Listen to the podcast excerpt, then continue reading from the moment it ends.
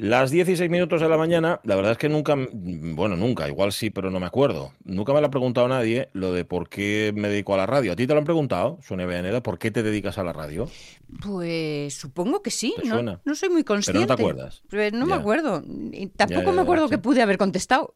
Claro, esa, esa es la cuestión. Es que yo, si, me- si ahora me pregunta, dice, ¿tú por qué te dedicas a la radio? No sé, no, no tengo ni idea. A ver, yo qué sé, eh, había una, tra- una semi-tradición familiar. Sí. Digo porque mis hermanos empezaron muy pronto a trabajar también en la radio, pero eso tiene que tener también, es por coincidencia. O sea, se pone en marcha una emisora en Gijón, resulta que eh, son jóvenes y, y alocados, especialmente de mi hermano Jaime, que fue el primero, y dice, ala, venga, sí, me apunto, porque él estudiaba historia, no estudiaba nada que tuviera que ver con los medios de comunicación. Sí. Oye, y la cosa funciona, tiras para adelante, y luego resulta que va el segundo.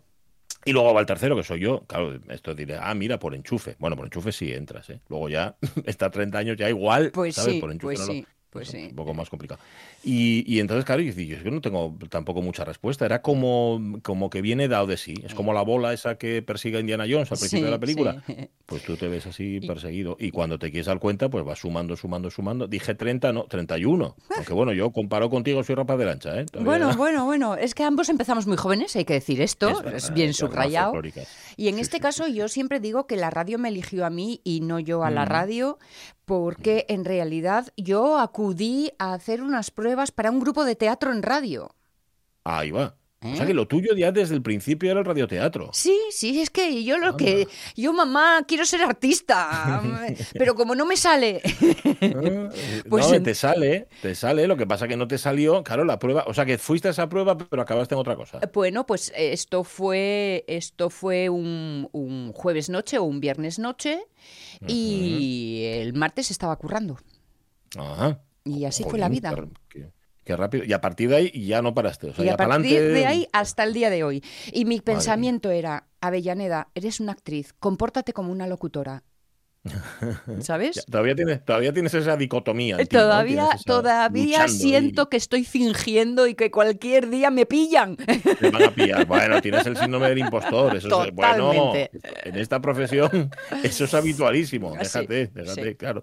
A ver, mm, yo no sé por qué, no tengo ni idea, porque nunca se lo pregunté a Menchu Álvarez del Valle por qué se dedicaba a la radio, pero uno tiene la impresión de que también es algo así como, como instantáneo. Yo qué sé, eh, sirves para comunicar, tienes dotes, la radio se cruza en tu camino, Sí. que eso es distinto. O sea, la cosa, eh, la- la- con la radio suele pasar así. Dice, no, no, yo no iba para la radio, pero la radio pasó por delante de donde yo estaba y resulta que ya me quedé. Mm. Pues fíjate si se quedó Mencho Álvarez del Valle, que estuvo en la radio, pues estaba mirando años, ¿eh? Se prejubiló en el 90, pero que igual es, no lo sé, ¿eh? estoy especulando porque no tengo aquí la fecha exacta de, de inicio, pero igual estuvo 40 años. Tranquilamente, sí. tranquilamente. Y apostaría que más, fíjate lo que te digo. Porque también, y sobre todo en ese momento, eran generaciones de comenzar muy prontín. Sí, sí, sí, es verdad, es verdad. Así era, así era. Se, se empezaba muy pronto, Claro. también porque a- a- te engañaban un poco. A ver, esto es una de las profesiones peor pagadas del mundo. Sí. Mm, Yo esto tengo que explicarlo de- siempre, de- constantemente. De hecho, creo que ya lo he contado en otras ocasiones, cuando empezaron los compañeros de las televisiones locales, decíamos, ay, mira, unos que están peor que nosotros. Porque es verdad. Sí, sí, la, la radio siempre fue lo peor pagado, lo más arrastrado, en el sentido de que tenías que trabajar mucho tiempo, pero como empezabas muy de joven, Sí. te decían, hombre, pero esto pero te presta, te gusta y con lo que disfrutas tú. Y entonces, con- el rollo este de la ilusión ibas tirando para adelante. Sí, sí. De hecho, fue uno de los primeros consejos que me dio mi- por aquel entonces mi jefe, que me dijo, Mm. "Eh, busca siempre que te paguen con dinero y no con plurito. Es verdad, es verdad. Es que claro, el rollo ese de decir, no, hombre, si es que así te conoce mucha gente. Sí. Y anda- y bueno, a ver, te conoce mucha gente si sales en la tele. Tú sales en la tele 10 minutos y te ha visto Toquis, que si sales en la radio 30 años y te conoce un taxista que tiene buen oído, pues si no, tampoco pienses tú. Y encima no te paga la carrera, pues si te la regalara todavía, pero no, no caso. Vale. Pues fíjate, eh, Mencho Álvarez del Valle que se nos ha ido, digamos, se ha apagado la, la voz de una de las grandes de la radio. Por cierto, Premio Nacional de Radio, hay que recordarlo. No sabía yo que había un Premio Nacional de Radio, pero bueno, está bien. Nos apuntamos. Bueno, oye. Pero, y nos podemos apuntar los dos juntos pero y que ya den sabes- execuo. lo que digo yo en estos casos de apúntate tú primero, que a mí me da la risa. No, nos apuntamos juntos a ver si nos lo dan. Pero vamos, eh, llegar a la altura de Mencho Álvarez del Valle no. Y lo digo con conocimiento de causa. ¿Por qué? Porque eh, tuve la inmensísima suerte de coincidir con Mencho Álvarez del Valle en la entrega de los premios GABA 2019, cuando le dieron ese premio especial. Y escuchándola hablar, sin papel delante, sin notas ni nada, dije, madre mía, esta señora es la radio. Ponlo, Caunedo. Tengo que decir que ha sido algo realmente maravilloso. Que no hubiera cambiado esa profesión por nada. Y tampoco cambié Asturias por muchas ofertas que se me hicieron fuera pero trabajar donde quieres y como quieres es lo mejor del mundo. La radio es la llave maestra de la comunicación.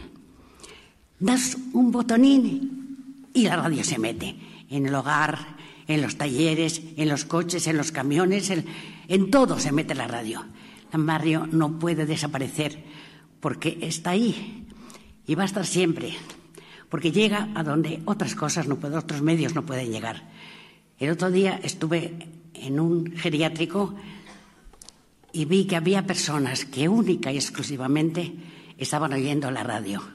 Había sonrisas, había gestos tristes, había, pero había luz en sus ojos cuando escuchaban la radio. La voz del locutor, la voz de la locutora, del periodista, del entrevistado, del entrevistador. La radio llega y llega a la casa más recóndita de, de Asturias y al bar que tenemos a los y bajamos, tomamos un pincho y ahí está sonando la radio. La radio es vida. Viva la radio y viva Asturias. Y una mujer, en efecto, que hizo su carrera desde aquí, desde Asturias, porque este es otro de los grandes mitos. los que valen se van a Madrid. Mm, en Barcelona no, a Barcelona no se van porque ya tienen a los suyos que valen mucho, pero te vas a Madrid y entonces eso triunfa. Bueno, Mencho Álvarez del Valle eligió Asturias o Asturias le eligió a ella. Mm. ¿Ves? Esa voz que, que, no marchitas es una cosa impresionante. Y eso que se nota lo muy emocionada que estaba, porque ese control que ella tiene de voz y de respiración, que es una cosa de, de, de, poderío y altos vuelos, exacto, de forma antigua. Ya sabes que además a mí todo esto así antiguo, un poco requete, requete, me encanta. Eh, eh, aún así se le nota es la emoción en la respiración. Eso es que tenía que estar terriblemente emocionada. y fíjate, esas reseñas que, por ejemplo, eh, estoy viendo en la prensa, quería ser actriz pero llegó a ser el hada de las sombras.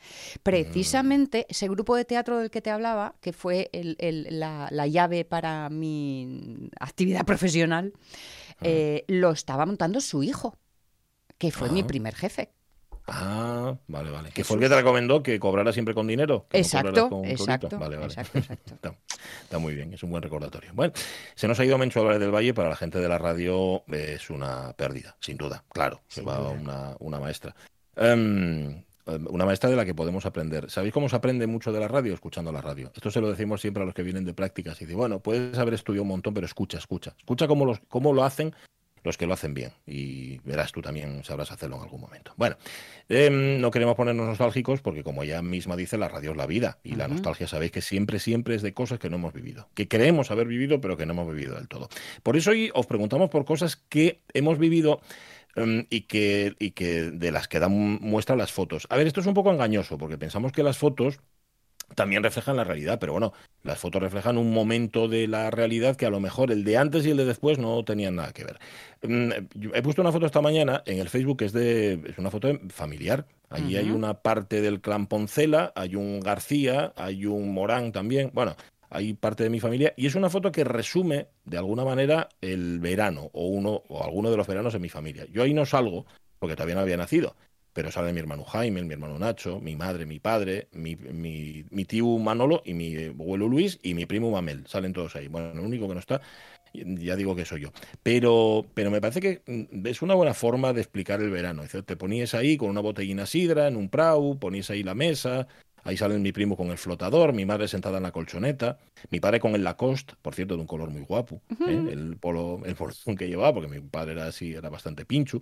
Bueno, hoy os pedimos justamente que nos contéis cuál es la foto o fotos que mejor representan tus veranos, que puede ser eso, en un berenderu, en un viaje de restallo que hiciste aquella vez, en un camping con amigos, en una fiesta, por ejemplo la del Espiragües, o en una romería, o en la playa, sencillamente. Bueno, no hace falta que pongáis la foto, sencillamente con que nos la contéis ya está, aunque hay oyentes que ya nos han puesto unas cuantas fotos. Incluso Rego, fíjate, nos ha puesto una foto pero una foto reciente, porque esta foto, si no me equivoco, la tomó esta mañana, déjame que mire, ah, no es de 2013 esta foto, Rego. Ah, bueno, claro, es del 28 de julio de 2013, o sea, es una foto de hace ocho años, con una vista de la costa preciosísima, que me imagino que será también su foto de verano. Bueno, no lo sé.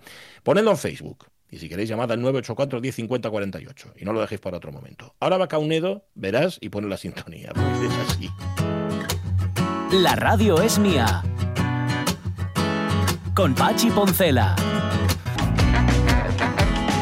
hemos empezado muy fuerte hoy, ¿eh? Las cosas como son, ¿no? Con la voz de, de, Menchu, pues ya ves. Bueno, después de ahí, después de eso, a ver, ¿dónde vamos? ¿Todo para abajo o qué? No, que va, vamos para arriba, mira. Vamos a, gatear para evitar el descenso. No, no, no, que va, que va. Vamos a hacer como, como limbo, o sea, no ir al limbo, sino limbo, el baile ese que se hace bajando la cabeza pero subiendo la pelvis. Ah, pues sí, sí, sí, sí. Vamos a hacer de aquí a la una de la tarde. Bueno, está Omar Caunedo listo, está Sonia Veneda preparada, por supuesto, Pachi Poncela también. Em, y Laura Viñuela, claro. Justo a las tres, Eva se marchó. Hola y adiós, queda con Dios. A la que el miércoles pasado dejamos ahí colgada em, de los pulgares directamente porque nos fuimos a Navelgas y ella no lo sabía. Laura Viñuela, ¿cómo estás? Buenos días. ¿Qué tal? Buenos días, ¿cómo estáis? Hola, Laura. Bien, estupendamente. y aparte que... un par de pepites de oro, por lo menos. Por lo menos. en bolso, cuando no nos vieron. Hacernos un rosario, sí, señor. pepites de oro. Oye, nos traías preparada para la semana pasada una mujer a la que es necesario adorar, una música eh, excepcional, una intérprete tremenda y a la que siempre parece ser por lo menos ciertos sectores recuerdan por otras cosas, por ejemplo, porque es rubia hmm. y porque es pareja de y este tipo de, cosas. Pero qué pedazo de música es Diana Kroll, ¿eh? Efectivamente, vamos a, vamos a ponerla un poco en su sitio porque es verdad que, se habla de ella por de todo menos por lo gran intérprete que es y, y, además porque hace un tipo de música que a veces la gente confunde con, se llama así como peyorativamente eh, este rock o música para gente adulta, el escucha fácil y demás, y entonces, bueno, pues la gente que va de lista opina que no mola tanto como cuando compones tú, ¿no? Tenemos esa reverencia con la autoría todavía que hay que quitarse un pelín de encima. Mm. Pues, pues Cada, cada palo tiene que aguantar su vela. Una cosa es componer, otra cosa es interpretar. No siempre tienen que estar en la misma persona. Claro, exactamente. Y además es que esta mujer, otra cosa que tiene, que en música eso se suele valorar muy poco, es que es una super éxitos. O sea, ha vendido mogollón de, de discos, llena todos los conciertos, ha ganado premios, o sea que es como de, bueno, pues si te va tan bien es que haces cosas demasiado fáciles, ¿no? Así que vamos a escucharla un poquitín, vamos a escucharla un poquitín. Vale, oye, pues empezamos cuando quieras, a ver ¿qué, es lo primero que va a sonar. Venga, vamos a empezar por el principio, porque lo que hace eh, Diana Kroll, bueno, es pianista, es cantante, es de Canadá, que también es una cosa que parece que todo pasa en Estados Unidos, pero no, también hay mundo fuera de ahí. Y ella lo que hace es lo que se llama standards, que son, bueno, pues como temas así muy conocidos eh, que se pueden usar para versiones, por ejemplo, en las, en las jam sessions, ¿no? De jazz o de blues, pues todo el mundo nos conocemos el tema, gente que, que no se conoce sube y tocan juntos sin más, ¿no? Y es un repertorio muy chulo, este, este sí muy de Estados Unidos, que además ellos como son muy grandones, lo llaman el Great American Songbook, el, el gran cancionero americano, que no está escrito, pero son canciones pues sobre todo eh, que se hicieron en su día para teatro musical o para cine, así grandes éxitos de Broadway y de Hollywood. Y, Diana Kroll empezó a triunfar, eh, aunque ya llevaba muchos años tocando, pero el, disco con el que consiguió un gran éxito es uno que dedicó al Nat King Cole Trio, que es, bueno, pues eh, un, en la historia de la música hay que saberlo, esto hay que conocerlo, ¿no? y, entonces vamos a escuchar eso, y ya es el tercer álbum de Kroll, pero es el, eso, el primero de éxito, es del 96, y tiene una canción que originalmente grabó el Nat King Cole Trio en 1954, pero eh, en esta versión es muy chula porque la, canción original se llama eh, I'm an Errant Girl, perdón, Errant Boy for Rhythm. Soy como el chico de los recados del ritmo, pero cuando la cantan las mujeres dicen girl, soy la chica de los recados del, del ritmo, ¿no? Entonces vamos a escuchar un poquitín de eso para ponernos en situación, ¿vale? Qué bien, qué bien. Ahí va. Here's something that I'd like to bring to you, wrapped all in cellophane. designed for you. Tell you what it's all about. It is without a doubt swing in the latest style. A service with a smile if you wanna swing and shout. Get your and get about. I'm an errand girl for rhythm. Send me. Just get hip and follow through. I'll deliver straight to you. I'm an errand girl for rhythm. Send me. You can always find me down at Smoky Joe's. That's where all the hip and groovy people go. You want variety, take a tip and call for me. I'm an errand girl for rhythm. Send me. Muy curioso porque Diana Kroll es, no tiene una gran voz, pero tiene una gran voz. O sea, mm. como que dosifica la voz que tiene y la utiliza maravillosamente. ¿eh? Exactamente. Yo creo que de hecho eso es lo que le permite además ser esta grandísima intérprete de estándares, porque puede hacer, es muy versátil, puede hacer casi de todo. Sigue siendo ella porque si la escuchas un pelín enseguida le pillas el punto y lo lleva todo un poco al jazz. Eh, pero es, es, un, es un arte también ser capaz de, de hacer eso y, y encima precisamente lo bonito de los estándares es que están pensados para, para adaptarse y versionearse en muchas opciones, que es, eso va totalmente contra la idea de, que hay siempre que respetar las intenciones del autor. No, no, no, aquí esto puedes hacer lo que quieras con ello, siempre que siga siendo la canción original, que la puedas identificar. Fíjate. Y es, lo hace muy bien ella. Fíjate que, que poderío el tener personalidad propia cantando lo que canta todo el mundo. Sí, señor. ¿Eh? Eso es poderío. ¿Eh? efectivamente. ¿Y, tú qué la consideras? ¿Más pianista que crooner o más crooner que pianista? Em, yo es que cantante sin piano me resulta difícil pensar en ella si, no lo lleva junto. Yo creo que ella, ella originalmente empezó como pianista y y su formación va sobre todo por ahí y viene de familia musical también y toca desde esta gente que toca desde que tenía cuatro años, que ya no sé cómo lo hacía, no, llegas ni al piano casi, ¿no? Eh, entonces yo creo que ella se diría pianista antes que nada, empezó a cantar después, pero la verdad es que se acompaña muy bien. Entonces, no sé si lo separaría. Vale, vale, no. No lo sé. Te, lo compro como junto, te lo compro. Eso, eso, cómprame el pack, cómprame el pack. Sí, sí, sí.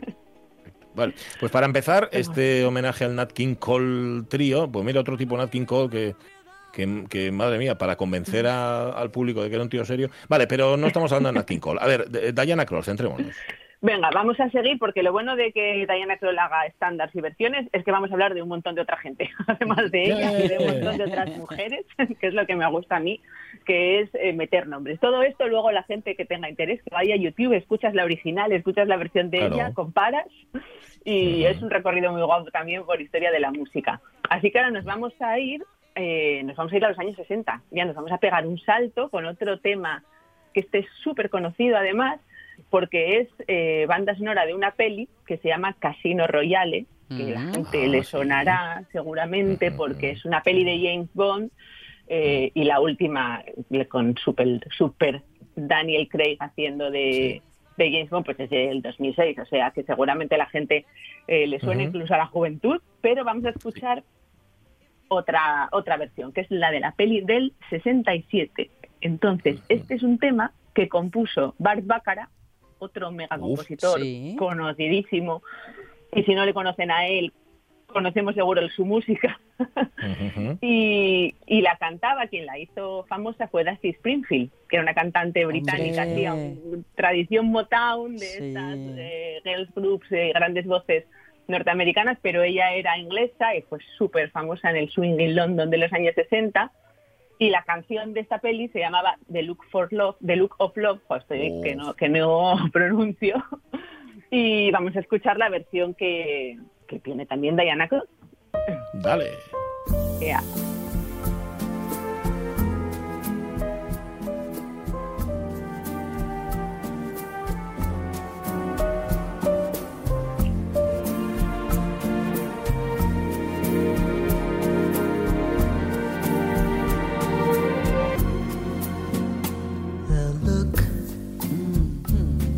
love is in your eyes.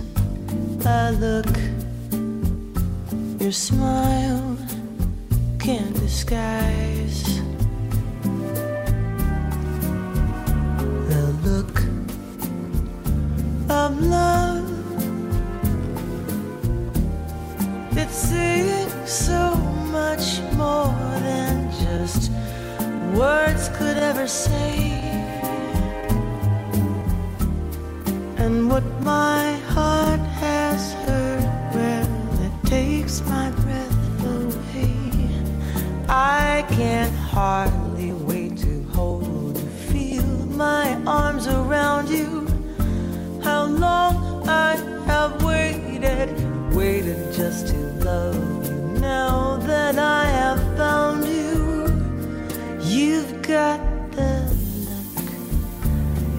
love is on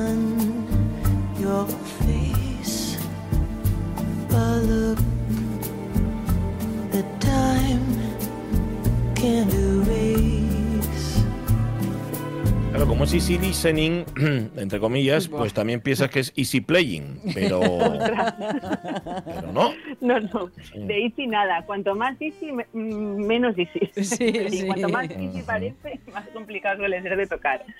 Sí, sí, además está claro, te quedas escuchando lo que te transportas a ella. Es lo bueno que tiene esta música, que ya te ubica como en un escenario, Sí. eh, no un escenario de tocar, sino en un espacio, vamos. Y, Sí. y son versiones súper largas además, o sea que así como para relajar del final del día está muy guay, o Mm, para, qué guay. tomarse la vida con un poco de Con un calma. poco de calma. Temazo, Oye, tengo, temazo. tengo, tengo curiosidad, aunque a lo mejor no es pregunta para ahora, igual para echar un vistazo en otro momento. En ese American Songbook, la mayor parte de los autores son paisanos. No, bueno, digo la mayor parte, puede, puede que todos. Mujeres, una o ninguna. Pues mira, mm, no, no te lo puedo decir 100% segura, no lo sé, pero igual me sorprendería, porque estas Sí. cosas que se componían para teatro musical y para cine en los primeros tiempos estaban como creadas por equipos y normalmente Ujú. cuando, cuando no eran muy visibles esos autores, eh, hay muchas más mujeres y mucha gente negra. O sea Ah, que Ajá. bueno. Seguro Sí. que hay grandes nombres, ¿eh? Mira, para el próximo día me lo miro. Me lo miro fijo para asegurar, pero... hmm, hombre, a ver. Bueno, porque mm, como tú dices- que sí. Como dices, Laura, si hay bambalinas, hay opción. claro, efectivamente. Entonces, si no hay, si no hay, si no ganas muchos perres, ni mucha fama, ni mucho tal, es fácil que haya Ya. más variedad. que vas a estar ahí llevándote los es. laureles. Oye, nos ha puesto así un lado como muy íntimo de Diana Kroll. ¿Va a ser todo así? O sea, en este, digo, yo encantado, ¿eh? Pero vamos, Mm, no sé. No, hay un poco de todo. La siguiente todavía Vale. sí, porque la siguiente que os traigo es una versión de otra tremenda que yo no sé si le hemos hecho, no me suena que le haya hecho yo un, un género para ella. Yo no lo recuerdo. Igual no, ¿eh? Pues, pues se lo merece, que es Johnny Mitchell. Hombre. Johnny Mitchell es, Oh. vamos, uno de los grandes nombres que entra incluso en las historias del rock normales, comillas, no las de mujeres. O sea, es como Janis Joplin, son esa gente que se ha colado en el canon Sí. Vale. canadiense también, una de las supercantautoras ¿no? Eh, de los 70 y esto es justo una versión de, de una canción de Johnny Mitchell que aparece en su álbum que hay que tener, bueno, que hay que tener cuando se tenían discos, eh, que es el Blue del, de 1971, ¿no? Y es una chuladísima de canción que se llama A Case of You, que es como una caja de ti, pero una caja, en este caso ella habla de vino. Lo dices, me bebería una caja de sidra de ti. Es la idea, un barril, un barril de ti. O sea que es bueno, como muy, muy pal verano la cuenta. Y, y esta canción tiene versiones, bueno, de Kid Dylan, que creo que tampoco le he hecho uno, es otra Bueno, ¿De qué no? otra que me encanta. Buah, brutal. Sí. Pero la ha hecho incluso Mm. Prince, tiene una versión de, de esta canción. Y esta es pues la versión de, de Diana Kroll, que la hizo, está en un álbum que sacó en directo, que lo petó. Bueno, en directo arrasa esta mujer, de 2001. Y está muy guay. Vamos a escuchar un poquito. Just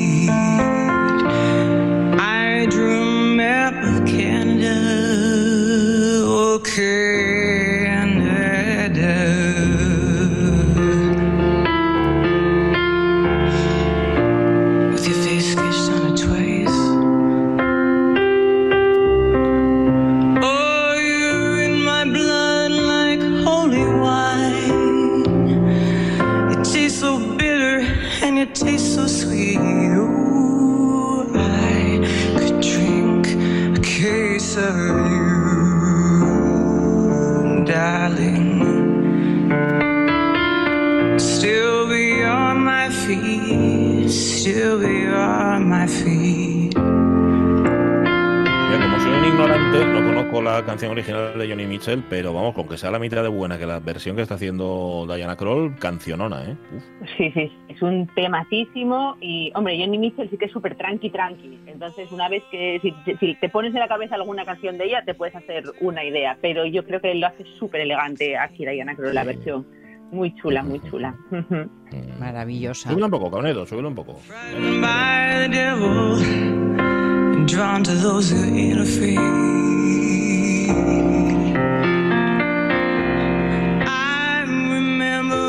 Me vas a perdonar, Laura, porque eh, siguiéndote el desarrollo de lo que nos estás contando, eh, voy buscando los vídeos por, de las canciones de Diana, de estos temas que algunos hay, y, ya sé que, claro, estamos reivindicando su poderío como música.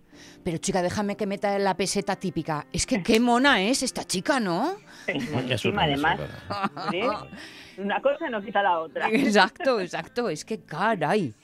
Lo tiene todo, sí, sí. Además tiene mucho estilazo, ¿eh? Además mucho. Que, no, es lo mismo. Mucho, mucho, mucho, sí, señor. Sí, sí, sí. Y mola mucho cuando la ves ahí tocar, ¿no? te pones delante de un piano, que siempre es un complemento muy guapo para llevar. sí, sí. Un pedazo piano ahí. Lleva, y ya te queda todo. Luego puedes ir de, de mercadillo con el resto. bueno, y hay un momento en el que se, se lía la manta a la cabeza y dice, pues quiero poner mis propias canciones en, quiero grabar mis propias canciones, ¿no? Exactamente, pero fíjate, tarda desde el 92 que empieza a grabar y lleva, bueno, pues eso, pues toda la vida tocando y demás, no empieza a componer hasta 2004, que además, bueno, pues se anima, a ver, lógico, porque no es lo mismo componer que, que tocar, ¿no? Y puedes decir, con lo bien que toco, a ver si ahora me pongo a componer y se va todo para abajo, ¿no? Pero bueno, se anima y vamos a darle vamos a hacerle el reconocimiento a su marido, que es uno de los que, o sea, es el que le la anima y le echa una mano y componen juntos de eso, que es el Viscostelo. Eh, efectivamente, muy súper conocido.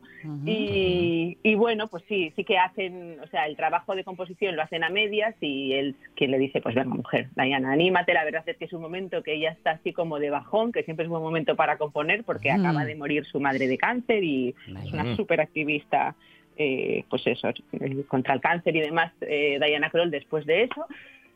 Y de todas maneras no vamos a escuchar una canción de Diana Kroll. Ahora no la he traído, sigo trayendo versiones, pero sí, vamos, quiero decir, lo, tenía metido para que sepamos que no solo toca, también compone, pero de este álbum en el que aparecen sus primeras composiciones propias, hay un blues muy chulo por salir unos un poco del palo así tan jazz que estamos escuchando y meterle un poco de animación.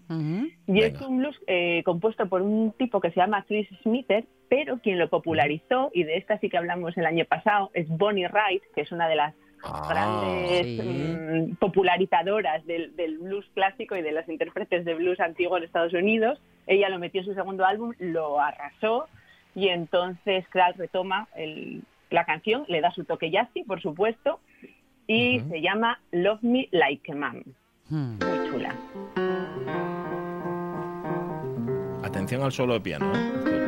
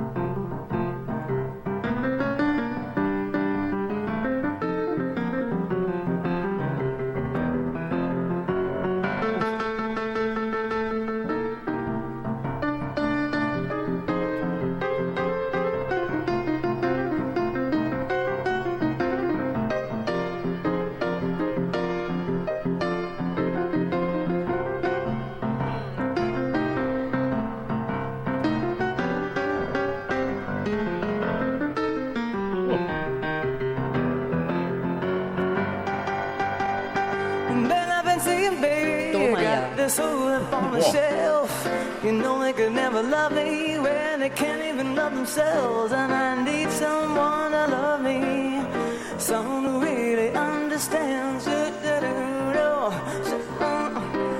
Believe me when I tell you, you can love me like a man.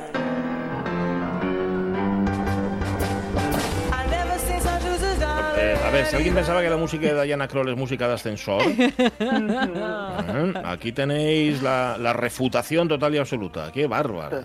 Total, hace de todo. Además, me estaba recordando ahora mucho una cosa que mola mucho de ella es cómo manda en el escenario. Así la ves con el ah, piano dirigiendo todo el percal, pero sin, sin que se note, ¿no? Hmm. Y me estaba recordando otra mujer que lo hace también, que es una pasada en directo, y ves cómo dirige todo como si nada, es Silvia Pérez Cruz que es que me estaba ah, acordando ahora mismo, porque la actitud es un poco la misma, sin música seria y tal, pero un poderío y, una dirección musical, vamos, una chulada, una chulada. Oye, tiene, por lo que he visto, porque me, vi el vídeo este entero y me quedé fascinado, que esto es en Montré, en el Festival de Montré, eh, tiene, toda su banda son paisanos, ¿no? Sí, sí, sí. La verdad es que yo nunca la he visto tocar con, con otra mujer. Es que en este mundillo del de los tocones, eh, hay mucho más paisano que, mujer. De hecho, eh, incluso todavía hoy en día no hace mucho hablado con una compañera que toca jazz y decía, es que recuerdo cuando empezaba, ya sabéis que, bueno, pues te van dando paso, por decirlo así, ¿no? En las, en las improvisaciones, el resto de músicos. Dice, no te dan paso si eres una tía tocando, ni te ven. Estás ahí tocando porque, claro, vas con tu instrumento y haces falta, pero para tu parte de solo, de llevar un poco ¿eh? el, tema, es una de, los de las... Parece una tontería, pero todavía, todavía te queda ahí trabajo por hacer.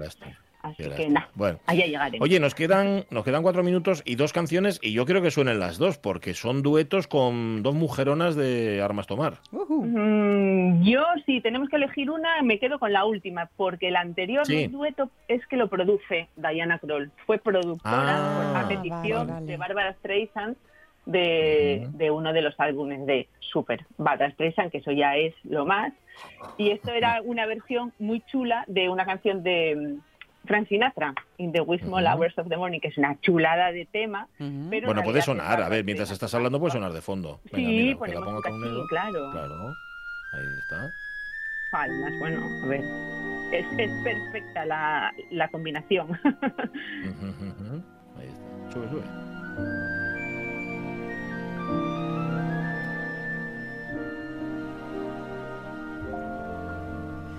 When the sun is high in the afternoon sky. You can always find something to do.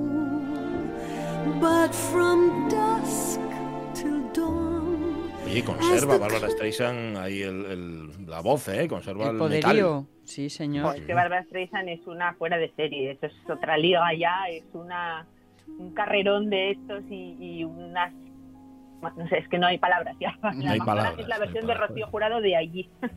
sí, sí, es verdad. ¿Eh? La más grande. En esos, la más grande. Eh, eh, de hecho, bien aparecía en esos duetos que nos trajiste la semana pasada, ella con, con mm. Diana Ross. ¿No? ¿Os acordáis allí? Sí, sí, con Donna Summer, verdad, dándolo todo. Eso, con Donna Summer, perdón, perdón. Con Donna Summer. Sí, super power las dos, muy guay. Oye, espera, súbelo, un poquitito, porque a mí, es que a mí esta canción me encanta. Es preciosísima.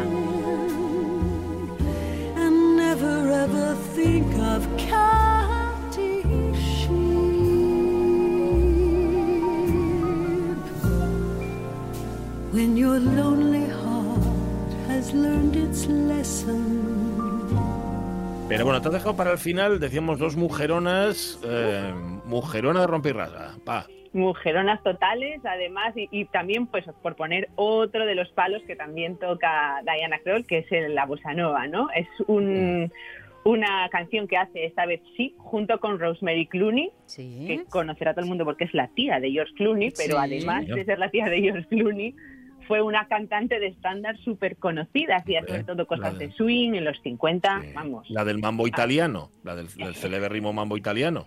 Claro que sí, no, no es, vamos, mm, ahora un poco, bueno, ahora ha, muerto ya, de hecho al año siguiente de editarse esta, esta canción a medias con Diana Kroll, fue cuando murió, pero tuvo una carrera muy larga, que también es una cosa rara, también fue actriz, bueno, una tipa muy interesante con mucho poderío, que fue un poco como mentora, de hecho, de, Diana Kroll también, mm. y es un álbum de Rosemary Clooney que se llama Brasil, entonces es una versión de, de Girl from Ipanema, la cancionísima de, de Jovini y Vinicius de Moraes, pero bueno, que ha sido versionada hasta el infinito, pero en este caso, cuando la cantan mujeres, también lo cambian a The Boy from Ipanema, ya lo hizo Peggy Lee, ya lo hizo Ella Fitzgerald. Era justo y necesario. Sí, sí, sí, y entonces retoman eso, que es una chulada, y está incluida este dueto en, en este álbum del, del 2000 de, de Rosemary Clooney. Vamos a ponerla, que es muy guay. Va, con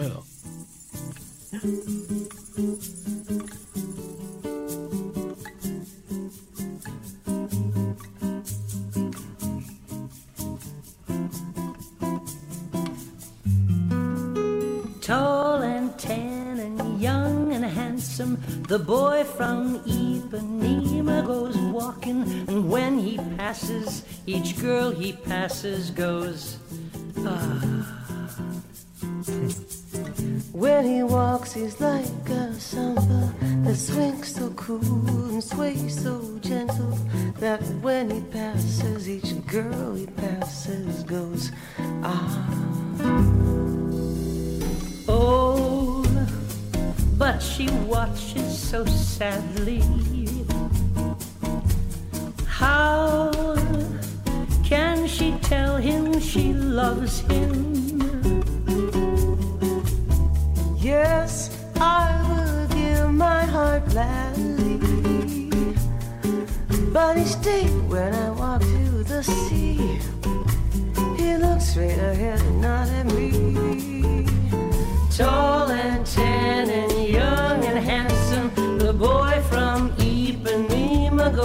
walking, and when he passes, I smile, but he doesn't see. sola o en compañía de otro, la verdad que grande es Diana Kroll. sí, señor. Y eso que con, eh, en esta versión no me da a mí que empaten muy bien ellas dos. ¿O ¿Soy yo que estoy repugnante esta mañana o qué? yo qué sé, estamos igual estamos acostumbrados a escuchar esa canción de otra manera y a lo mejor nos suena, hombre, tiene mucho más poderío vocal eh, Clooney que, que Kroll en este caso, ¿eh? Sí, sí, yo qué sé pero la canción es tan guapa que es que es imposible. Si la hacemos tú y yo, Sonia, también arrasamos porque es que no la puedo cantar mal. Bueno, bueno, bueno, bueno. Y yo canto que me da mucho miedo. ¿eh? No sabes con quién hablas, bonita. Laura Viñuela, gracias, un millón. Venga, un beso a todos. Un abrazo muy fuerte, muy fuerte. Chao,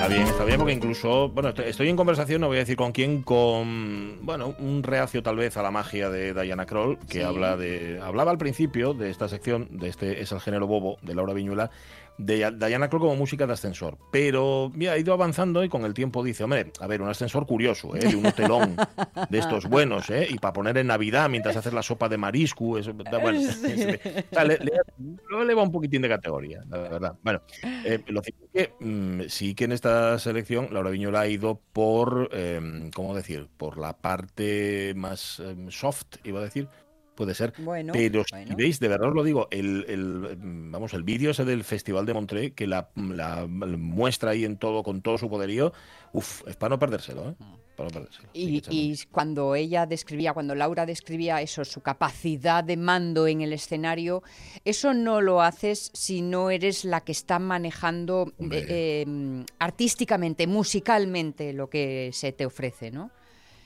O sea, que no es una mandada. Ella es eh, la que pone... Es que y, te, respetan. Es decir, que, es que si los músicos que tienes alrededor, por mucho que tú intentes, ¿sabes? Impostar, la autoridad o se tiene o no se tiene. Eso es así. Yo, por ejemplo, no la tengo. 10 y 46 minutos de la mañana, Cauneda. Bueno, voy a, ver si la tengo o no. Ahora vas a poner un separador. Ponlo.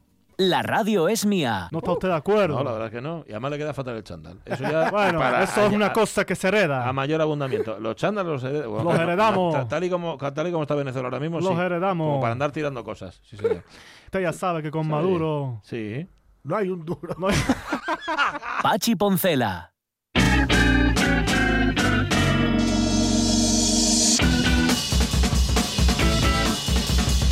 Un mínimo de autoridad sí que tengo. A ver, las 10 y 47 minutos de la mañana, 28 de julio, revista de presa, hemos seleccionado unos cuantos titulares que nos han llamado la atención y aunque luego no hayamos le- leído la noticia completa, más que nada porque ahora mismo, si buscas en internet, tienes que hacerte suscriptor de todos los periódicos. Y chico, de todos, de todos.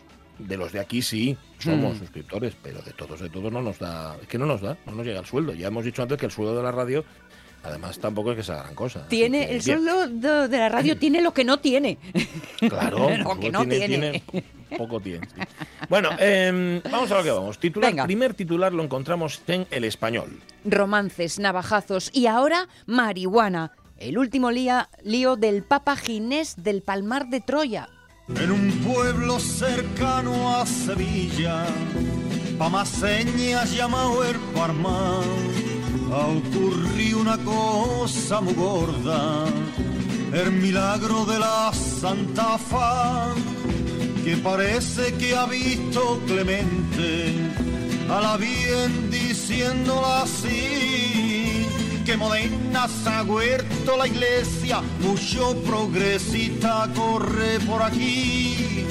Realmente Clemente fueron unos niños y unas niñas. No sé si habéis visto el, documental en varios episodios que creo que está en Movistar o estaba en Movistar sobre Palmar de Troya. Es impresionante. Es o sea, el, el- el gran timo de todo aquello. Y entre los que aparecen en ese documental sale el que fuera papa sucesor de Clemente, Ginés Jesús Hernández, al que ahora están investigando por un delito de elaboración de marihuana en su domicilio, en Granada. Eh, allí reside con Nieves, que era una monja del Palmar de la que se enamoró, se casó, tuvo que abdicar, evidentemente, de su papado. Asegura Ginés que del Palmar solo se llevó mil euros y su coche, un BMW X6 blanco, al que llamaban el papamóvil, por razones lógicas. No obstante, el que vino detrás de él, el actual papa, afirma que del templo, Ginés, este Ginés, se llevó joyas por valor de 2 millones de euros. Madre mía, sí que había joyas en el Palmar de Troya. Me imagino que eran joyas de aquellos a los que reclutaban y que como hacían voto de pobreza, pues tendrían que dejar las joyas ahí, entiendo yo. Pero bueno, quedémonos con esto. Romances, navajazos y ahora la marihuana. Vamos, que lo están investigando por dedicarse a la cosita de los cigarritos de la risa. Sube la Caunedo, sube a Carlos Cano, por favor. Mucho Fidel Castro, mucho Che Guevara y mucho Erejí. Verdad, si podéis ver el documental, porque es impresionante. Sí, ¿eh? Cierto que sí. Bueno, sí, sí, sí, sí, merece la pena. Merece la pena. Está muy, yo creo que está muy bien hecho además y uf, impresiona, impresiona. Vale, em, primer titular. Segundo titular. El Papa corrige a Cristo. El milagro no es multiplicar los panes y los peces. La Biblia me la paso por los cojones. Al Papa me lo paso por los cojones. Al Rey de España no porque es mi padre. ¿eh? Eso es. Me lo paso vamos, por los no. cojones a todo el mundo. Todo, absolutamente todo, especialmente la Biblia. Bueno, mm, este lo hemos encontrado en Libertad Digital, no es, no es que entremos mucho, pero de vez en cuando, y nos parece un poco tendencioso este titular. A ver, el Papa ha dicho, nosotros tratamos de acumular y aumentar lo que tenemos. Jesús, en cambio, pide dar, es decir, disminuir. A los humanos nos encanta añadir, nos gustan las adiciones. A Jesús le gustan las sustracciones, quitar algo para dárselo a los demás. O sea, lo que viene a decir el Papa es que Hmm. multiplicar los panes y los peces no es un milagro. Lo que es un milagro es compartir todo eso con todo el mundo o hacer de lo que tenemos, ¿sabes? De, de- de repartir la miseria, fundamentalmente, es lo que viene a decir. Por eso nos parece tendencioso que Libertad Digital dice, el Papa corrige a Cristo. Bueno, Sí, es un, es un poco titular de esos eh, boot, ¿no? De, de sí, que te nada, llama nada. para pinchar y luego te encuentras con lo que Ya, te encuentras. Y luego resulta que, bueno, este, por cierto, era el, el Papa de la Iglesia Católica, ¿eh? Mm. No era el Papa del Palmar de Troya, digo, por si alguien tenía dudas, como os hemos enlazado los dos. Bien, em, tercer titular, por favor. Un cliente ataca con un arpón a los camareros de una pizzería en Málaga. Vaya. Diga, señor. Hola, quiero desayunar. Ya no servimos desayunos. Ya sé que no servís desayunos, Rick. Sheila me ha dicho que habéis dejado de servir desayunos. ¿Por qué os llamo por vuestros nombres y ni siquiera sé quiénes sois? No quiero ser amigo tuyo, Rick. Solo quiero desayunar un poco. Rick, ¿te suena de algo la frase el cliente siempre tiene razón? Sí. Quiero desayunar. Sí, pues. Lo siento mucho. ¿Sí? Pues yo también lo siento mucho. Oh, Rick. Aquí sacó, sacó ahí una pipa, el, el- el tipo en cuestión sacó un arpón. Esto era, lo cuentas, esto era en, en Málaga. Eh, El local estaba, la terraza del local estaba llena, no había ningún sitio libre. Y este tipo llegó ahí, parece ser que olía un poco a, a lo que viene a ser, al- viene a ser alcohol. Empezó a proferir amenazas, empezó a insultar a los empleados, les cogió sillas y mesas y se las tiró. Se fue de la pizzería, pero volvió después con un arpón. ¿De dónde sacó el arpón este individuo? Pues no sabemos, porque ya digo que tampoco hemos indagado El- el- Claro. a partir de ahora vamos a llamarlo el submarinista. Pero vamos, es que eh, sí, igual, igual era eso, igual, o igual resulta que se dedicaba, ¿sabes?, a cazar ballenas. No tengo ni idea. El caso es que volvió con un arpón, pero nada. O sea, claro, como iba tan cocido, ¿qué demonios con un La, arpón? Puntería mal, ¿no? La puntería. Nada, nada, total. Eh, Quítate para allá. Y, la, y salí, marchó y fue la policía a buscarlo y evidentemente lo pillaron. Y ni arpón ni leches. Nada, no- a ver, si está la terraza llena, chicos, a buscar otra. Buscar otra y para casa. Organízate, ¿no? Pues Se ven, hay- había cámaras de seguridad, se ve el vídeo y bueno, se ve eso, lo que tú dices, ¿no? Lo del... Nah. Estoy un poco peodo. La cocida. que. Bien. El cuarto titular es el Huffington Post y dice. La RAE se pronuncia muy claramente sobre el uso de la palabra almóndiga. Bienvenidos a Cocinando con la Esteban. Hoy vamos a hacer una receta que es mazo de fácil y económica. 4 euros en el ahorramás. Concretas con las sobras de las albóndigas que habíamos hecho con las sobras del pollo que nos ha comido la niña. Es muy fácil. Mira, ponemos las albóndigas en la Thermomix. Y le damos al Power. Ja, como me gustaba a mí Romina Power. Romina y Albano. Felicita. Bueno, pues arreglado. Ala, esto es la bechamel de nuestras concretas. Y ahora pones a tu hija a hacer concretas como si fuera plastilina. Y tú a ver el programa de Ana Rosa, ¿me entiendes? Mm, es, la- esta era una falsa Belén Esteban, ¿eh? no era Belén Esteban de verdad. Pero vamos, que hacía concretas con almóndigas. A ver, esto viene en un tuit, lo recoge Huffington Post, pero es un tuit de la RAE, de la Real Academia Española, que limpia, fija y da esplendor. O como puso un amigo mío en un examen, limpia, fija y lubrifica. ¿Cuál es el lema de la RAE? Limpia, fija y lubrifica. Bueno, según la RAE, la forma almóndiga con M lleva en el diccionario desde el año 1726. Comillas. Es una variante antigua de albóndiga que además se marca como vulgar. Es decir, ya se marcaba como vulgar hace unos cuantos siglos, hace como tres. Esto implica que lejos de aceptarse su uso, ¿eh? dice la RAE, se desaconseja en la lengua actual. Ahora bien, si está el término en el diccionario, ¿por qué no vamos a utilizarlo? ¿Ya? O sea, lo que deberían hacer es decir, no, quitarlo, prohibirlo directamente, quitarle la palabra almóndiga y así no lo digo yo, ¿eh? No, si no quieren que lo bueno, no utilicemos, sé, o no sé. Hombre, algo que tiene siglos de uso, aunque sea vulgar, como dicen Sí. ellos mismos, no sé yo si habrá que negarse, ¿no? alguna sí alguna autoridad tendrá no si la palabra sigue ahí y todavía se sigue utilizando. Era más complicado lo de un tío mío que decía almóndriga con dre dri, almóndriga. Decía eso sí no me cante concreta y albóndiga. Porque iba con tropezones. Será eso, será eso, consonánticos. Em, es- a mí me parece más complicado, no obstante, que he conocido a gente que lo dice decir crocreta. Sí. Es decir, porque puede decir concreta, que está mal, croqueta, que está bien, o crocreta, que, que no es ni una cosa ni la otra. Cuando, cuando tienes dificultades, generalmente uno suele pecar por exceso. Ajá, ¿No? sí, claro. Cuando te lías Sí, sí, con sí. una palabra, se lo pones todo, por si acaso. Ella que se deshaga de lo que le sobre. Sí, señor, un hipercultismo le llaman a eso. Vale, nos quedan dos titulares. Este aparece en el país. Dos conductores pierden el control. No, la anterior. Ah, perdón, bien, Corina. No, hombre. hombre. me dejo en el bote a Corina Larsen, Hombre, ¿eh? que demanda por acoso al rey emérito. Pero ¿cómo que querréis Saturna por el amor de Dios? Pues qué rey va a ser Saturna el nuestro.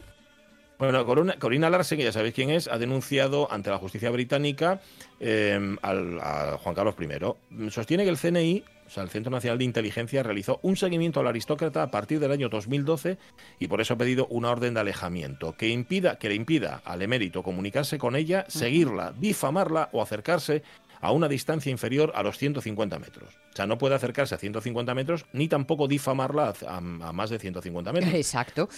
A, a mí, fíjate, pareciéndome preocupante este acoso que denuncia Corina Larsen, mm, lo- me- no deja de parecerme todavía más que se haya gastado mm, eh, recursos públicos, porque el CNI, que yo sepa, está mm, financiado con nuestro dinero, con el tuyo, con el mío, ¿verdad? Eh, para seguir hasta, para una cosa privada y personal. Y que luego, esta, si se llegara a establecer esta, esta demanda, que él no se acerque a 150 metros no quita nada para que los del CNI sigan haciendo lo que hacen, ¿no? Claro, claro, porque él no. Un poco tontería. Igual tiene uno, claro, sí, sí, igual tiene un topo ahí infiltrado, ella, y no lo sabe. Bueno, no lo sé.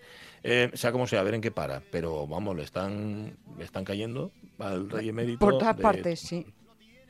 Vale, y ahora sí, la que querías contar de la Nueva España, tira. Quería hablaros de dos conductores que pierden el control de sus coches y chocan contra farolas en Avilés. Aminore un poco, coronel. Va muy deprisa. Coronel. Aminore. Le ha pasado algo a mi pie. Más despacio, por favor. Espera, creo que aquí tenemos otra marcha. Y de gracia el titular porque justamente esto ocurrió en Avilés y les pasó lo mismo a los dos con dos horas de diferencia. El primero fue en la Avenida La Siderurgia a las 20.28. Un tipo de Oviedo de 41 años perdió el control y colisionó contra una farola. Y es que a las 18, a las 10 y 8 minutos, la policía local intervino en la calle Leopoldo Alas, en este caso era un avilesino de 28 años, que también perdió el control del vehículo y que se fue a dar contra otra farola. Los dos fueron denunciados por no mantener la atención debida a la conducción, o sea que estarían haciendo otra cosa. Esperemos que sea mirar el mundo. Esto me, recuerda a las explicaciones eh, barra excusa que ponen en su descargo los conductores, ah, sobre todo con las empresas, de, con las aseguradoras y tal, ¿no? Dice, es que estaba dando marcha atrás y la farola se movió. Sí, sí, pues aquí, aquí también. Pero ¿no, te parece un poco, no sé, curioso, ¿no? Que haya sido contra dos farolas y con dos horas de diferencia. Pues, igual es una nueva práctica de riesgo, como el balconing. Pues igual es el faroling. El faroling, sí. Farolín, farolín, farolín. Bueno, nos queda un minuto para que sean las 11 de la mañana. Sabéis que a esa hora tenemos por costumbre controlar las noticias. Bueno, a esa hora y al, y al resto de las horas también. Em, hoy en la radio mía tenemos a, porque, porque coincide que es así, cada 15 días viene Arianda Vilasó, que sabéis que ella hay informática y quién mejor que ella para hablarnos de videojuegos. Ojo, viene a hablarnos hoy del. viene a conjugar dos elementos de los videojuegos que yo no sé cómo lo va a hacer, pero el caso es que mm, confío mucho en ella y yo creo que lo va, a conseguir, que es juntar la violencia en los videojuegos y lo, que cuestan, o sea, los micropagos que haces en los videojuegos. Ah. no sé cómo lo va a hacer, pero vamos, yo confío. Eso de pagar porque tu arma tenga más potencia, ¿no? Eso es, eso es. Mm, bueno, a ver cómo lo hace. ¿Qué, mm, qué más? Ah, sí, vamos a tener también a don Fernando Villamil, el inventor del destructor, porque hoy se votaba el primer destructor. Sabéis que el destructor es un invento español, mejor dicho, un invento asturiano. Pues lo vamos a contar también aquí dentro de un rato en la radio mía y también vuestras fotos, las de las vacaciones que habéis compartido con nosotros. Pero ahora, eso, las noticias. Está bien, está bien. lo que le digo.